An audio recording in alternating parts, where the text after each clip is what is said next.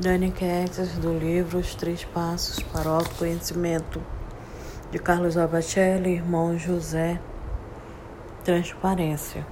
Se não se torna aos próprios olhos transparente como as águas translúcidas de um lago, o homem não se verá como é. Não raro, o receio de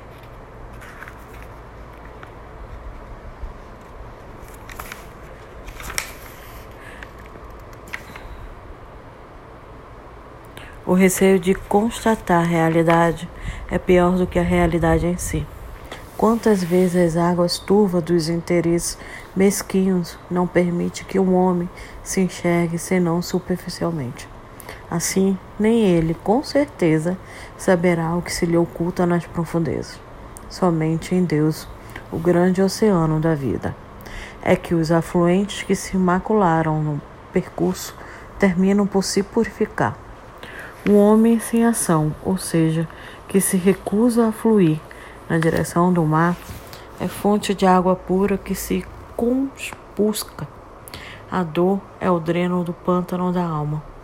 Quanto mais obstáculos encontra o rio em sua trajetória, quanto mais serpenteia entre as escarpas e salta de altos penhascos, menos poluído se apresenta.